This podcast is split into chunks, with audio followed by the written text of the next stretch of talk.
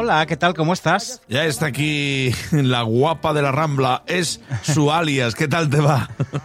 pues muy bien, estupendamente. Ahora que estoy aquí con el guapo de Marbella, pues me va todavía mejor, ¿no? Te, voy a llamar así, el guapo de Marbella. Sí, tú, tú sigue con, con lo de los milagros en Lourdes, verás tú, verás tú.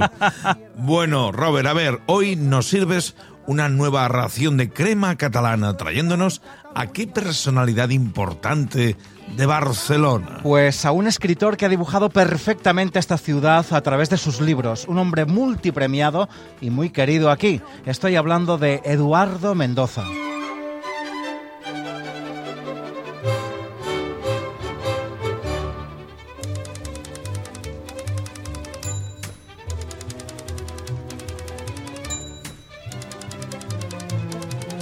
Eduardo Mendoza Garriga nació aquí en la ciudad condal el 11 de enero de 1943. Su obra literaria que inaugura con la publicación de La verdad sobre el caso Savolta en 1975 está generalmente ambientada aquí en, Barcelona, combinando la descripción de la ciudad en épocas anteriores a la Guerra Civil y también en la actualidad. Su principal género literario es la novela, pero Mendoza ha escrito a lo largo de su trayectoria profesional varios ensayos. En 2010 recibió el Premio Planeta por su novela Riña de Gatos, Madrid, 1936. Es una novela de intriga situada en 1936 en Madrid, como dice el título, en la época que precede a la guerra civil.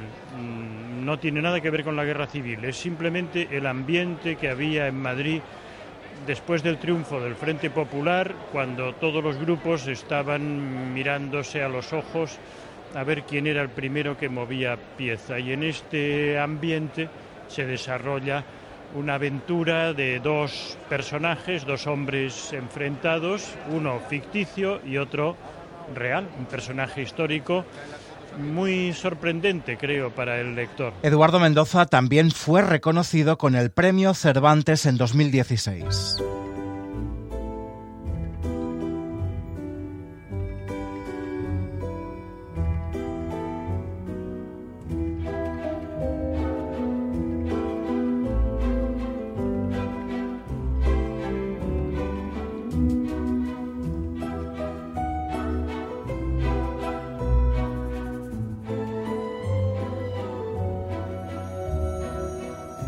Robert, el caso es que Eduardo Mendoza se licenció en Derecho. Sí, se licenció en 1965 en la Universidad de Barcelona, después viajó por Europa y el año siguiente consiguió una beca en Londres para estudiar sociología. A su regreso, en 1967, ejerció precisamente la abogacía en la asesoría jurídica del Banco Condal, pero en 1973 se marchó a Nueva York como traductor de la ONU. Estando allí en Estados Unidos publicó su primera novela, que como te decía hace un momento, fue La verdad sobre el caso Savolta.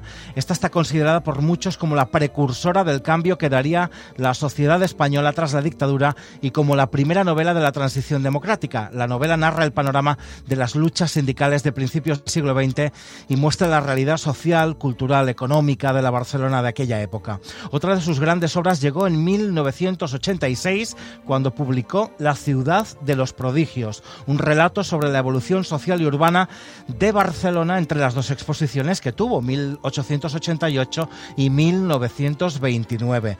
Esta ciudad de los prodigios está considerada por la crítica como su obra cumbre y fue elegida por la revista francesa Lire como el mejor libro de 1988. Y ya en los 90 llegó un gran libro, Sin Noticias de GURB, que se desarrolla en la Barcelona preolímpica.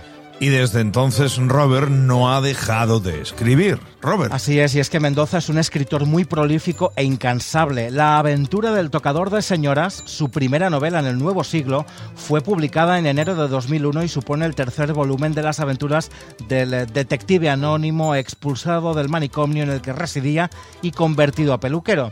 Con el enredo de la bolsa y la vida, publicado en abril de 2012, Mendoza volvió a dar vida a ese anónimo detective protagonista de el misterio de la cripta embrujada, El laberinto de las aceitunas y la aventura del tocador de señoras en una sátira ambientada en la Barcelona actual.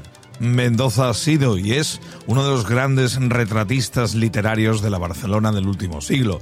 Robert, gracias por traerlo a la crema catalana. Te digo que la semana que viene te espero aquí, que esto está a tu Hombre, nombre, ¿eh? Totalmente, aquí estaré, no fallaré. Hasta la semana que viene. No